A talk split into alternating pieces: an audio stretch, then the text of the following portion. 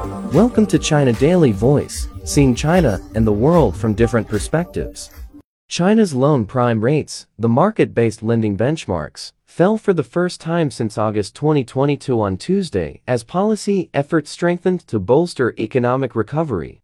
The one-year LPR dropped by 10 basis points to 3.55% on Tuesday, while the over 5-year LPR, on which lenders base their mortgage rates, dropped by the same amount to 4.2%, according to the People's Bank of China, the country's central bank.